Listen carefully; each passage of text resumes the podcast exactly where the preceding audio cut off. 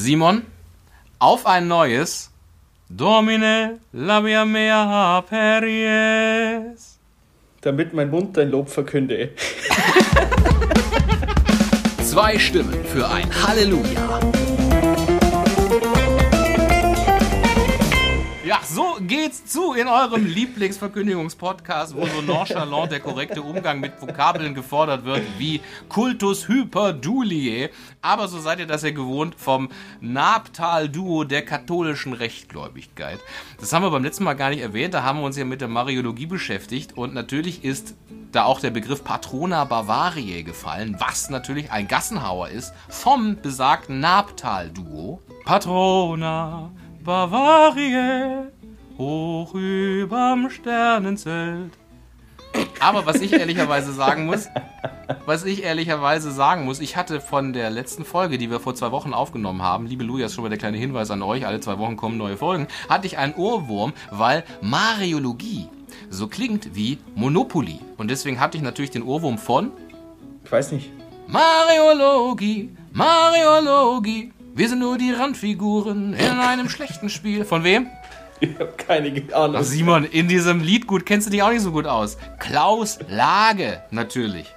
Aber Simon, wir sind schon, wir sind schon mitten in der Plauderei und die Leute wissen gar nicht, wer wir sind. Deswegen machen wir mal die Vorstellung. Kommen wir jetzt zu dem Mann, der mir zugeschaltet ist nach München aus dem Bistum Passau, denn dort ist er Pastoralreferent. Ein Mann wie der Handlauf einer Rolltreppe. Unscheinbar, wahrscheinlich ein bisschen eklig, aber er gibt Halt. Simon Riel. Das war jetzt aber schon ein bisschen eklig. Wahrscheinlich, man weiß es nicht. Erst wenn man hinlangt. Und ich bin. mein Name ist Dominik Possoch. Ich bin der katholische Panzerjournalist der Rechtgläubigkeit. Und worum geht es dieses Mal? Heute ist es so ein bisschen der kleine Roundhouse-Kick des liturgischen Kalenders. Himmelfahrt, Pfingsten, Frohen Leichnam. Diese drei Feste, die man vielleicht gar nicht so sehr auf dem Zettel hat, die werden wir heute aber mal ganz oben auf die To-Dos packen und euch erklären, was es damit auf sich hat. Dies aber nicht ohne zuvor Dinge aus der letzten Folge gerade zu rücken. In unseren Mesner-Tätigkeiten. Keiten, Keiten. Wir haben in der letzten Folge, die sich ja um Mariologie drehte, die diversen Titel der Gottesmutter, schon ein Titel, Maria gedreht. Patrona Bavariae, Gottesgebärerin, äh, Theotokos und ein Titel davon war auch Maria Königin des Himmels. Dann sind wir über die verschiedenen Mariendogmen dazu gekommen, warum das eigentlich alles ganz logisch durchdacht ist. Aber vielleicht kann man an dieser Stelle noch einmal ganz konkret nachhaken oder es einfach mal konkret formulieren. Maria. Die Frage beantworten von der letzten ja, Folge. Maria Königin des Himmels. Warum konkret dieser Titel, Simon? Ja, also, ihr habt die ganze letzte Folge im, im Hinterkopf. Wenn nicht, dann hört sie nochmal nach. Konkret Lukas Evangelium 1,32 und Vers 33 heißt es ja, Gott der Herr wird ihm den Thron seines Vaters David geben, also ihm Jesus, und er wird über das Haus Jakob auf ewig König sein. Also Jesus wird auf ewig König sein. Und ähm, da hat sich dann im Laufe der Volksfrömmigkeit auch gebildet, okay, wenn Jesus der König ist, dann ist seine Mutter ja, Königsmutter, das heißt dann wohl auch Königin. Und nachdem sie ja, wie ihr das letzte Mal gehört habt, äh, aufgenommen ist mit Leib und Seele in den Himmel, ist sie dann ergo auch äh, Königin im Himmel, Königin im Himmel, Himmelskönigin, aber nicht so, dass sie da oben der Chef wäre, sondern Chef ist und bleibt Gott. Aber aufgrund dieses Attributs ihres Sohnes, er ist der König, er wird auf ewig König sein, war sie eben die Gottesmutter, auch die Königsmutter und somit hat man sie dann irgendwann äh, als Königin selbst verehrt. Im 5. Jahrhundert hat es wohl, oder ist es das erste Mal so richtig belegt, hat wohl seine Anfänge schon früher, aber dort ging es richtig los. Ich möchte jetzt auch gar nicht zu weit ausschweifen in unseren Mesner-Tätigkeiten, aber so viel wohl mal dazu. Es gibt noch was Interessantes, vielleicht am 22. August, also eine Woche nach Maria-Aufnahme in den Himmel, das Fest Maria Königin. Ja, sehr gut. Haben wir das auch nochmal auf den Punkt gebracht, wie das unsere Art ist. Wir reden über ein Thema 30 bis 40 Minuten lang und bringen es erst in der nächsten Folge auf den Punkt. Genau. Das heißt, wenn euch das Thema heute interessiert, Christi Himmelfahrt, nächstes, nächstes Mal einschalten. Das nächste, was ich auf dem Zettel habe, Lavabo, Gabenbereitung. Das, was wir ja hier am Eingang wieder hatten, ne? Domini labia meas aperies, da warst du ja, habe ich dich leider so ein bisschen auf das theologische Glatteis geführt, Simon. Da meintest du, ist das nicht ein Gebet bei der Gabenbereitung? Lavabo, irgendwas? Und um zum deiner, zu deiner Ehrenrettung, Simon, muss natürlich sagen, du warst da schon auf dem vollkommen richtigen Ritus, also auf dem vollkommen richtigen Dampfer. Denn Lavabo, von lateinisch lavare, also waschen, bezeichnet tatsächlich den Ritus der symbolischen Händewaschung des Priesters in der heiligen Messe, ne, wo der Ministrant meistens da so ein bisschen Wasser über die Finger gießt. Und dann gibt es tatsächlich auch ein Lavabo-Tablett oder ein Lavabo-Tuch zum Abtrocknen. Also das heißt alles so. Warum heißt es Lavabo? Das ist so wie es häufig in der katholischen Kirche ist, dass Dinge so heißen wie die ersten Worte dessen, was danach folgt, zum Beispiel eines Gebetes, zum Beispiel eines Textes, haben wir auch bei sehr vielen Konstitutionen aus dem Zweiten Vatikanischen Konzil. Vatikanum II! Endlich! Endlich, es ist wieder da. Dass die eben so heißen wie sozusagen aus den ersten Begrifflichkeiten des lateinischen Textes. So, und Lavabo heißt es eben auch in der außerordentlichen Form des römischen Ritus vom Gebet, was der Priester da spricht, nämlich Lavabo inter innocentes manus meas. In Unschuld will ich meine Hände waschen. So, in der ordentlichen Form des äh, Ritus betet der Priester Lava me domine ab iniquitate mea et a peccato meo munda me. Also Herr, wasch meine Schuld, von meinen Sünden mach mich rein. In diesem Sinne, Simon, du warst, du warst schon vollkommen richtig. Nur, dass halt Domine labia mea aperies trotzdem das Initium des Invitatoriums ist.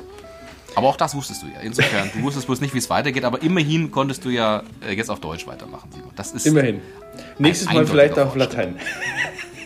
So, dann als nächstes kommen wir nochmal ganz kurz zu deiner Lieblingsbrennerei Penninger aus Hauzenberg. Oder doch aus Waldkirchen?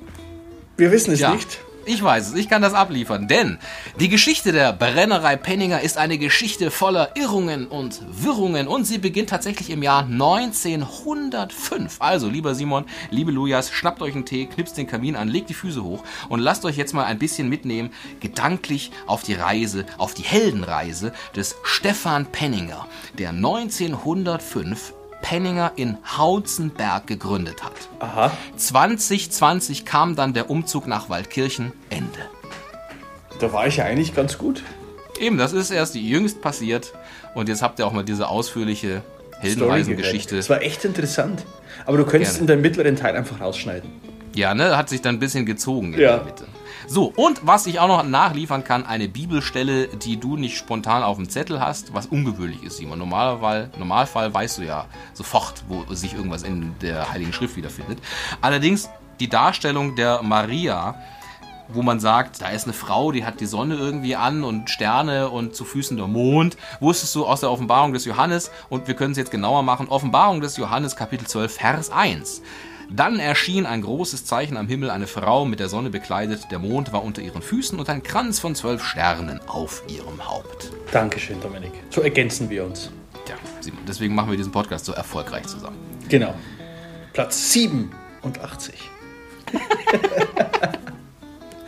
So, bevor wir jetzt weitermachen, würde ich hier ganz gerne nochmal die Chance ergreifen, um im Rahmen dieses unseren Podcasts eine Meldung zu kommentieren, die ganz eindeutig in unseren Tätigkeitsbereich fällt.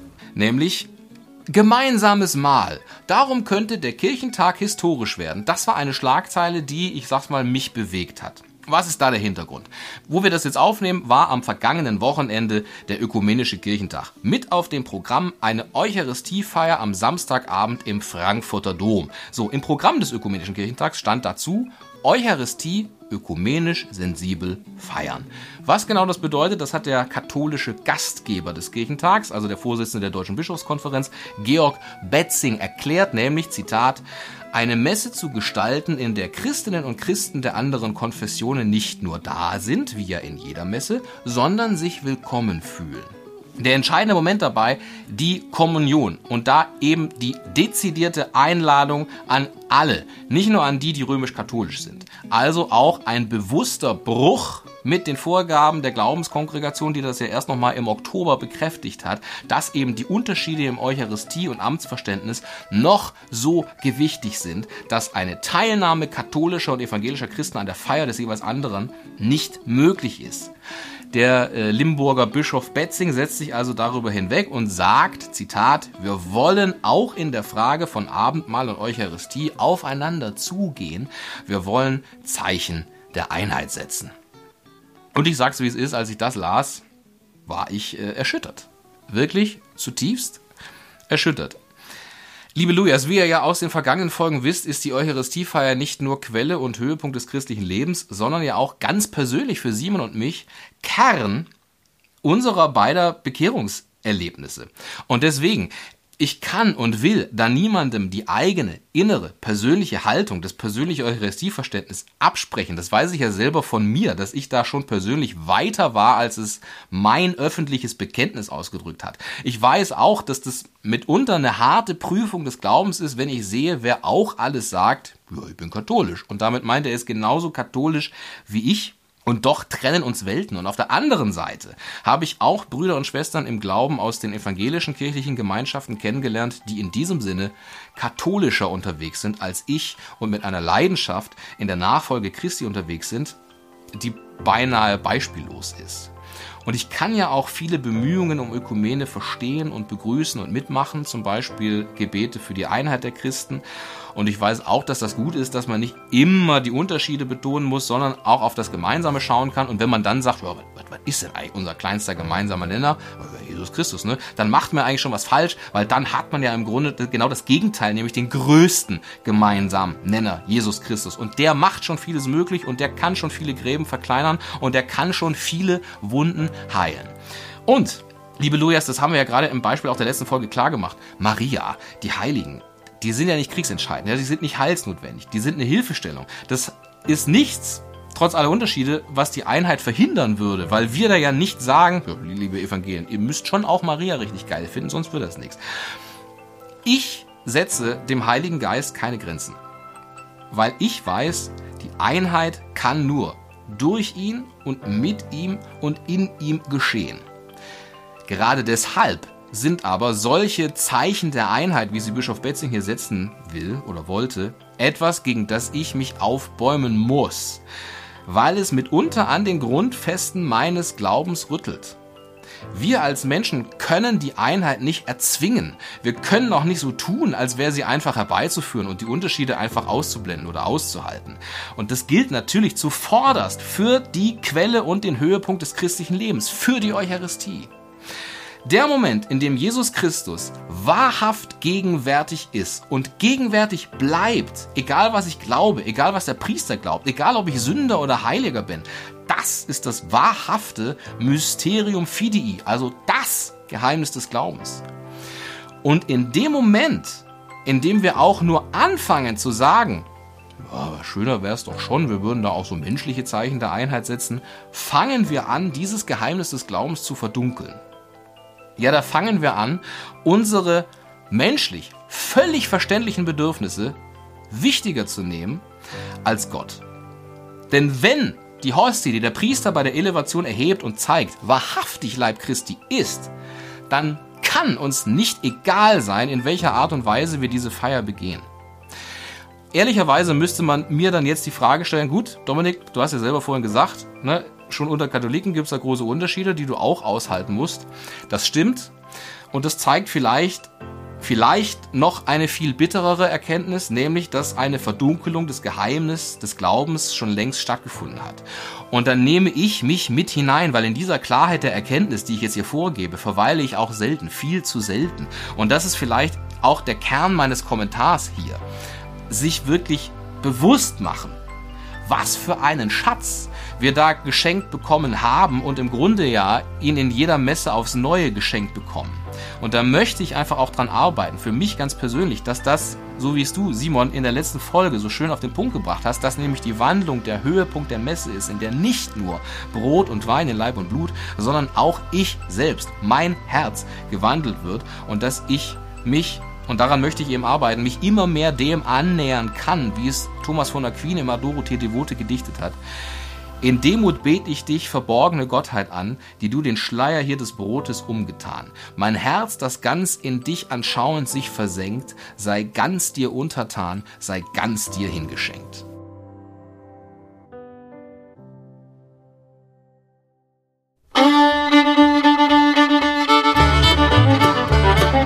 Der Schluck zum Sonntag. So schnell, so schnell kann aus dem Nabtal-Duo das Napalm-Duo werden. Insofern glaube ich, müssen wir ablöschen. Ach, Simon, es ist so schön, dass wir diesen Podcast haben, weil wo sollte ich sonst das machen können, wie nämlich mit dir remote eintrinken. Wie wir das jetzt machen, innerhalb unserer liebsten Rubrik. Simon, was hast du auf dem Zettel? Oder auf dem Tisch? Oder vor dir oder im Glas? Im Glas bereits eingeschenkt, weil wir nehmen auf zu einer Zeit, wo es in Passau kalt, nass und grau ist. Zwei Tage vor Pfingsten. Aber ihr hört die Folge vielleicht, wenn schönes Wetter ist. Und dann passt dazu ein guter Limoncello. Oh, das kommt überraschend, unerwartet. Und ja, gönn dir, Rudi. Ich habe tatsächlich meine Kleinigkeit vorbereitet und zwar aus äh, auch einer sehr guten bayerischen Brauerei, weil ich dachte, äh, ein Gegengewicht zum Penninger hier mal ähm, erzeugen und zwar aus der Brennerei. Der, Entschuldigung, der Limoncello ist nicht vom Penninger, möchte ich vielleicht ja. kurz anmerken. Bei mir geht es nämlich um die Brennerei Landenhammer vom Schliersee, Hausham, um genau zu sein. Ich fange direkt mal mit dem Klassiker an. Eigentlich auch mein liebste, meine liebste Spirituose. Es geht Lantenhammer Williams Brand. Und äh, das sind saftige Williamsbirnen aus ausgewählten Obstgärten, kombiniert mit bayerischer Brennkunst und der jahrelangen Lagerung in historischen Steinzeugbehältern, die diesem filtrierten Edelbrand sein intensiv fruchtiges Aroma und eine einmalige Milde verleihen. Also nicht, es gibt nicht nur Penninger, möchte ich damit einfach sagen. Okay, dann lass anstoßen. Prosit. Nicht lang schnacken. Oh ja, schön fruchtig und mild. Redest du von so meinem oder von deinem? Von meinem. Bei dir weiß ich es ja nicht. Ich weiß, wie Limoncello lehne ich immer ab, wenn ich den gratis kriege in der Pizzeria. Ähm, ja, die Flasche war auch ein Geschenk, glaube ich. Falls der Schenker zuhört. Super, Dankeschön. Ich weiß es nur nicht. Die steht schon ein paar Tage rum, die muss weg. Die besten Stücke zum Sonntage sind die, die weg müssen, sind wir ehrlich. Ja, so, Leute. So, dann, jetzt eben, haben wir auf dem Zettel so ein paar äh, kleine äh, katholische oder christliche, aber hauptsächlich auch katholische Festchen, wo man vielleicht gar nicht weiß, warum haben wir an dem Tag frei. Und zwar, wenn wir auf. Weil Vater doch ist. Wenn wir aufnehmen, dann befinden wir uns an der Wochenende vor Pfingsten. Und wenn ihr das hört, wenn ihr es hört, wenn die Folge rauskommt, dann seid ihr gerade dabei, euch auf den Pfingstsonntagsgottesdienst vorzubereiten, im Idealfall. Im schlechtesten Fall habt ihr jetzt ein schlechtes Gewissen, dass ihr nicht in die Kirche gegangen seid. Oder nicht mehr geht. Oder nicht. Oder wieder gehen wollt, weil, na so. Auch das. Wir möchten ja alle ansprechen. Es sollen ja alle, sollen ja alle rangeholt werden, die sagen, aber immerhin erklärt ihr das so, dass ich tatsächlich mal zum ersten Mal drüber nachdenke, hätte ich vielleicht doch mal in die Kirche gehen sollen oder nicht. Das ist ja unser Ziel innerhalb unserer Verkündigung. Das ist ja unsere Auf, unser Auftrag. Aber wo Stimmt. unser Auftrag an dieser Stelle, wenn ihr sagt, meine Güte, äh, interessiert mich alles nicht, aber was mich interessieren würde an der Kirche oder am Glauben, schreibt uns eine E-Mail an halleluja.podcast.gmail.com. So, und wir gehen, glaube ich, mal chronologisch. Chronologisch vor, Simon. Und zwar war zuletzt Christi Himmelfahrt. Also der Tag, an dem Jesus Christus in den Himmel aufgefahren ist, nicht um uns zu verlassen, sondern um uns den Heiligen Geist zu senden. Worum geht es an diesem Feiertag? Was kannst du noch ergänzen? ich habe zitiert aus der Liturgie. Ja, es gibt quasi nichts hinzuzufügen. Wir könnten natürlich schon hart in die Dogmatik einsteigen und jetzt aus der Hypostase heraus, aus der hypostatischen Union, die beiden verschiedenen, die aktive und die passive Form der Himmelfahrt beschreiben. Aber das ist vielleicht zu viel des Guten. Aber das ist doch eigentlich, also wo könnte man es nicht machen, wenn nicht in diesem Podcast, frage ich dich, Simon. Weil vielleicht gelingt uns darüber der Zugang. Wir hatten schon mal in einer Folge ich weiß es leider nicht mehr, aber in einer Folge. Das war eine der ersten Folgen auf jeden Fall. Ja, Hört einfach mal die ersten fünf Folgen sicherheitshalber.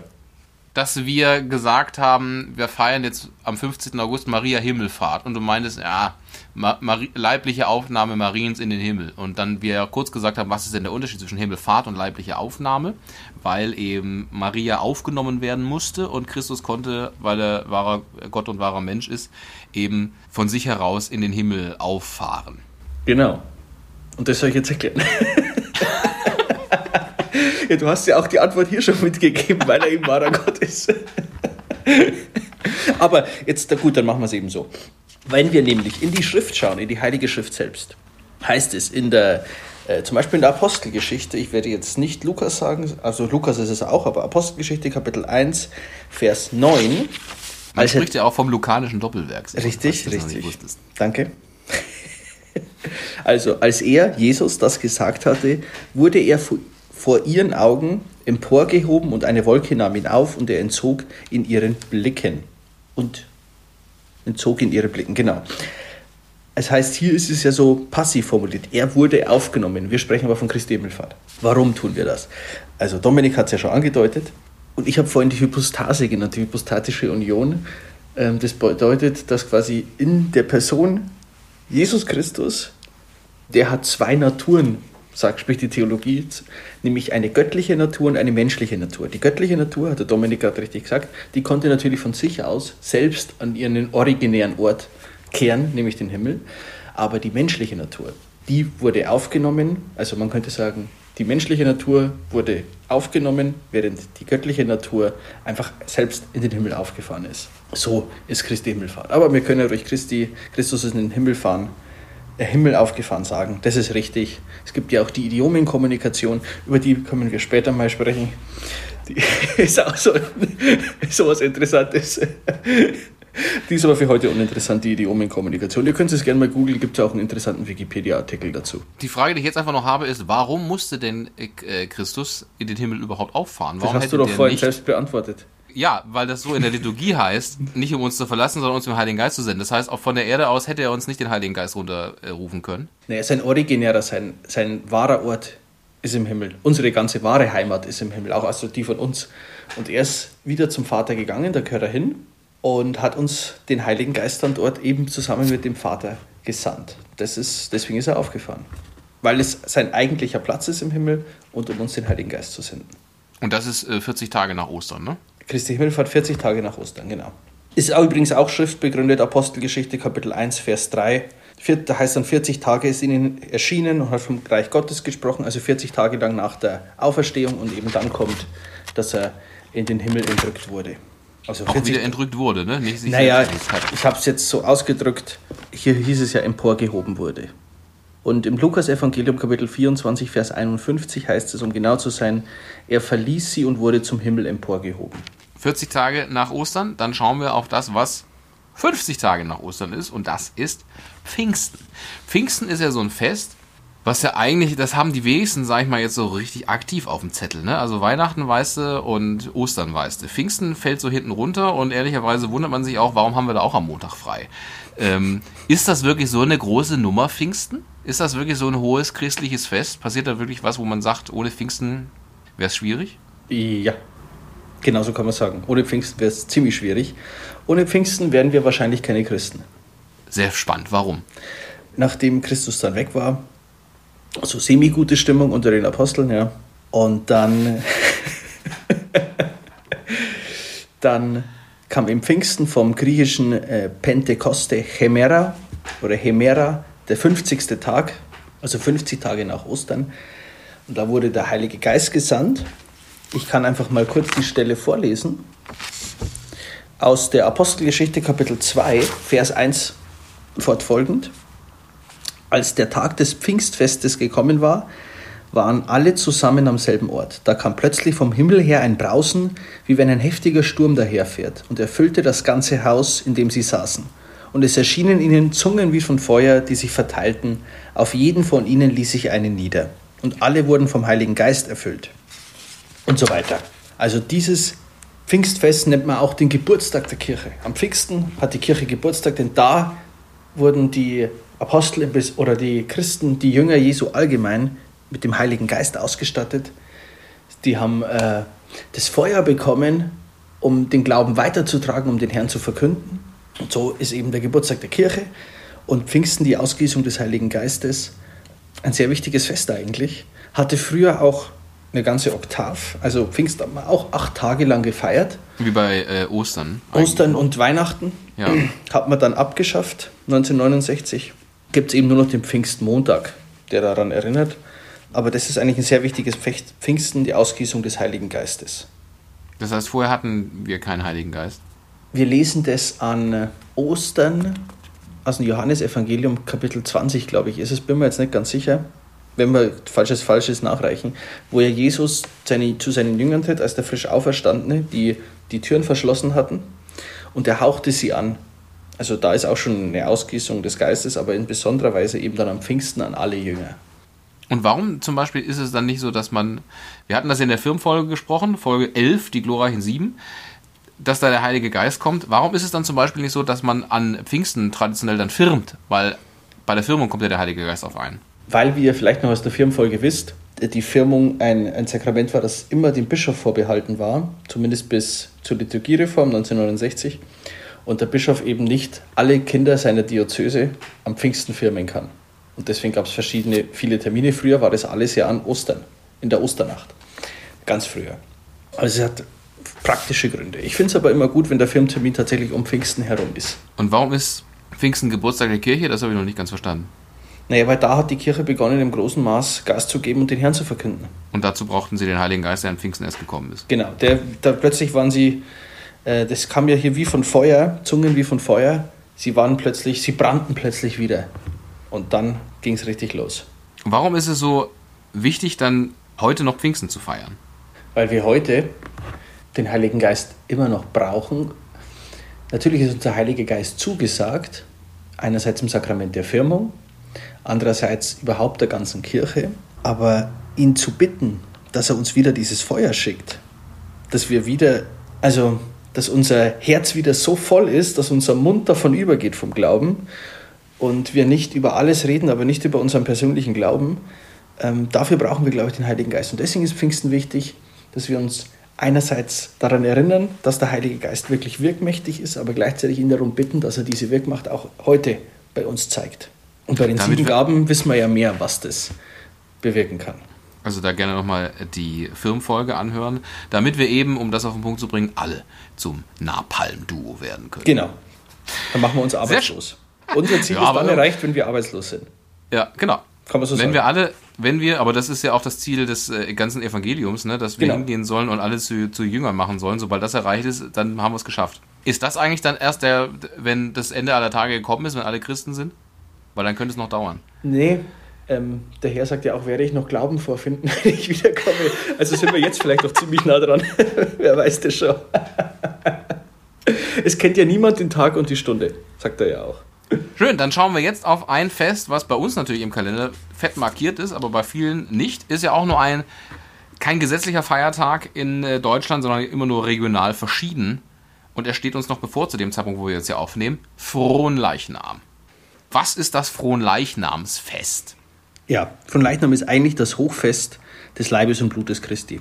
Kommt vom althochdeutschen Frone Licham, was des Herren Leib bedeutet, damit wir da wieder wären, des Hochfestes von Leib und Blut Christi. Insofern kann ich hier auch nochmal ganz einstreuen, dass ich sage, ich möchte das bitte nicht mehr hören, weil das ist A nicht mehr witzig und B trifft es nicht den Sinn des Wortes, dass man sagt, heute ist Happy Cadaver, wie die Engländer sagen. Möchte ich, ist ja wurscht, man musste gar nicht mehr drauf einsteigen, habe ich hiermit verboten, wird es nicht mehr ja, geben. Ist von, ist von ist, ja. ganz, ganz oben abgesegnet, dass es diesen Gag nicht mehr geben wird. Also von mir. Ja, danke. Hochfest des Leibes und Blutes Christi. Wir haben Dominik und ich und unserem Zeugnis über, wie bei der Eucharistie-Folge Leib und Blut Christi ist halt echt was richtig Cooles, ist auch was Heilsames, wirklich Heilsames. Und deswegen hat dieses Leib und, dieser Leib und Blut Christi einen extra Feiertag, Frohen Leichnam. Das ist immer zehn Tage nach Pfingsten. Stimmt das? Ja. ja, es ist auch ein Donnerstag, also wenn 40 Tage nach Ostern Christi Himmelfahrt ist, äh, zehn Tage danach Pfingsten ist, dann muss zehn Tage nach Pfingsten Frohen Leichnam sein. Genau, zehn Tage nach Pfingsten Frohen Leichnam. Und mehr gibt es dazu eigentlich auch nicht zu sagen. naja, doch, natürlich. Frohen Leichnam ist ja kein Fest an dem, was passiert ist, wo man sagt, ähm, da tun wir das weiterhin, was die Kirche getan hat, weil Christus an dem Tag irgendwas gemacht hat. Das Fest ist ja erst im Laufe des oh, 13. Jahrhunderts entstanden. Ja, es kommt natürlich durch die, durch die Schaufrömmigkeit der Gläubigen auch. Also der Priester erhebt ja bei der Wandlung die Hostie nach oben, die Leute schauen. Früher war es nicht so, dass jeder, egal ob er katholisch, evangelisch oder richtig präpariert ist oder sonst irgendwas zur Kommunion vorgerannt ist, sondern da ist man halt relativ selten zur Kommunion. Ähm, man muss sich das vorstellen, Papst Pius X. im 20. Jahrhundert hat es massiv gefördert, erst, dass man regelmäßig zur Kommunion geht. Ähm, also vorher war es eher selten, wirklich selten, dass man zur Kommunion gegangen ist. Und da gab es eben diese Schaufrömmigkeit, wenigstens den Leib des Herrn anschauen. Da hat sich dann auch die eucharistische Anbetung entwickelt, im 13. Jahrhundert, 12. Jahrhundert, 13. Und dann eben auch diese Fronleichnam, wo man erst die Messe feiert und dann den Leib des Herrn durch die Ortschaft trägt.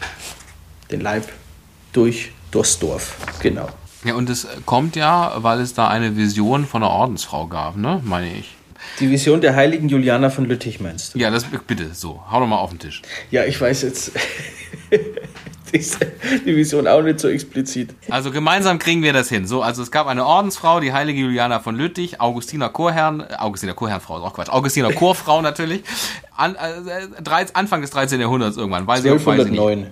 Dankeschön. So, die hat berichtet, sie hatte eine Vision oder einen Traum, wo sie sagt, sie sieht den Mond, der aber an einer kleinen Stelle, da war dunkel. So, und dann kam Christus, der gesagt hat, so, der Mond ist das Kirchenjahr und es gibt aber ein Fest im Kirchenjahr, das hat kein eigenes Fest. Also es gibt eine Sache, die hat im Kirchenjahr kein Fest und das ist das Sakrament des Altars. Also sozusagen die Eucharistie, warum hat die kein eigenes Fest? Das finde ich schade, macht doch da mal was dran. So, und dann hat sie, dann weiß ich nicht, wie es damals war, im 13. Jahrhundert hat man wahrscheinlich auch gesagt, Leute, mir ist da Christus im Traum oder in der Vision erschienen, hat gesagt, äh, er ist sehr betrübt darüber, dass die Eucharistie kein eigenes Fest hat. Dann hat wahrscheinlich der Pfarrer gesagt, ja, das ist, äh, wahrscheinlich ist das richtig, ich gehe mal zum Bischof. Dann hat der Bischof gesagt, jo, das ist ja, ein guter Punkt, ich nehme das mal mit in die nächste, was weiß ich, was der Bischof so macht, bis dann irgendwann der Papst gesagt hat, ja komm, jetzt machen wir mal, jetzt hau ich mal hier so eine Bulle raus also wo das dann irgendwie festgelegt ist. Turus de Hoc Mundo hieß die. So, wo man dann sagt, wir nehmen dieses Fest auf in den liturgischen Kalender, das Fest für das Altarsakrament, die Eucharistie und wir nennen es Fronleichnam. Ich habe es nicht ganz so gut auf den Punkt gebracht wie, wir, die, wir wie, wie, die Penninger Geschichte, aber es ist schon sehr nah dran. Wir nennen es Solemnitas Sanctissimi Corporis et Sanguinis Christi. Also das äh, Fest des heiligsten Blutes und Leibes genau. Jesus Christus. Genau. So. Und seitdem gibt es dieses Fest und es hat nochmal eine Aufwertung erfahren, weil es natürlich nach der Reformation kein sonderlich christliches Fest mehr unbedingt war, sondern ein relativ katholisches Fest. Und deswegen weiß ich, dass es im Zuge der Gegenreformation, die damals vorangetrieben wurde von äh, hauptsächlich den Jesuiten, also wo man gesagt hat, Leute, äh, wir sind katholisch und das ist auch gut so und das zeigen wir jetzt auch, im Unterschied zu den Jesuiten heute, aber das ist eine kleine Randnotiz, ist dieses Fest auch nochmal sehr viel bedeutender geworden. Und eben wie du sagst, wenn man in traditionell katholischen, vor allem natürlich auch in, in, in bayerischen ländlichen, ländlicheren Gebieten unterwegs ist, ist das ein, ein, ein dick markierter Termin im liturgischen Kalender, wo man prozessiert, wo auch Altäre, die auf dem Weg dann stattfinden, reichlich geschmückt werden von unterschiedlichen Vereinigungen oder Vereinen innerhalb der, der, der Kirche oder eben der Gemeinden und wo man auch mal als äh, Mitglied eines sehr, sehr guten Studentenverbands aufmarschiert.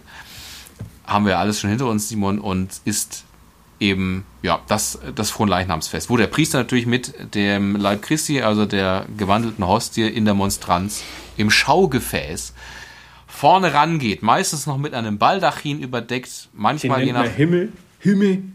Der Himmel, sehr gut.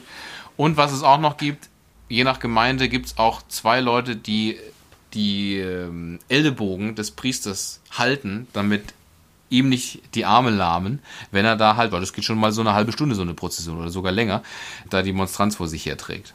Das stimmt. Insofern, was für einen Stellenwert innerhalb des Kirchenjahres hat heute Fronleichnam?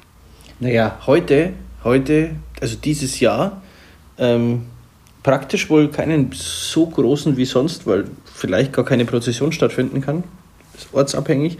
Aber an sich ist das Hochfest des Leibes und Blutes Christi ein Hochfest und somit eins, der hat den, von den Festcharakteren her der Kirche den höchsten Stellenwert. Mit anderen Hochfesten wie Weihnachten, Ostern, Pfingsten ist auch Fronleichnam ein Hochfest. Früher hat man gesagt, ein Erstklassfest.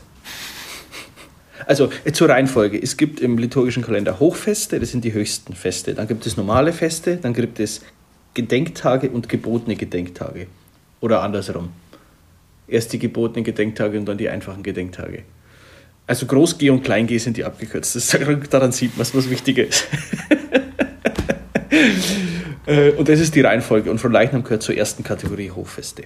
Also ein Fest erster Klasse und als genau, sollten wir es ein Erstklassfest. Gerade nach unseren Zeugnissen, gerade nach meinem Kommentar zu Beginn dieser Folge, sollte man sollte das auch klar sein Ne, da sollten keine Fragen mehr offen sein. Falls doch, schreibt uns an halleluja.podcast.gmail.com. Schreibt uns auch gerne andere Fragen. Abonniert uns, wo ihr uns auch immer hört. Abonniert uns, gebt uns gerne eine sehr gute Bewertung. Bei Apple Podcast ist das zum Beispiel möglich. Insofern freuen wir uns doch. Genau, wir darauf. freuen uns auch, wenn ihr uns einfach so schreibt, weil ihr uns einen Schluck zum Sonntag zukommen lassen wollt.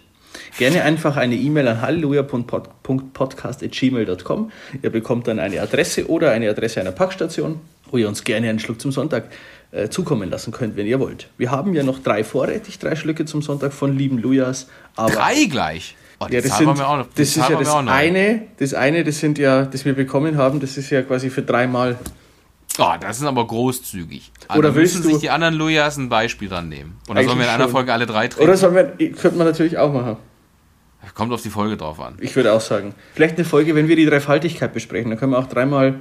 Uh, mega gut. Mega gut, Simon. Genauso machen wir das. Ja, in äh, diesem Sinne wünschen wir euch einen schönen Sonntag. Dominik, bevor ich jetzt das Wort sage, was unseren Podcast immer beschließt, die Pfingstfolge beschließt die Osterzeit. Das heißt, du könntest heute zum letzten Mal das singen, was dir am besten in der Liturgie der Osterzeit gefällt. Und dir ja auch. Mir ja auch, genau. Möchtest du so nicht abschließen? Unbedingt. Ite missa est, Halleluja, Halleluja. Amen. Zwei Stimmen für ein Halleluja.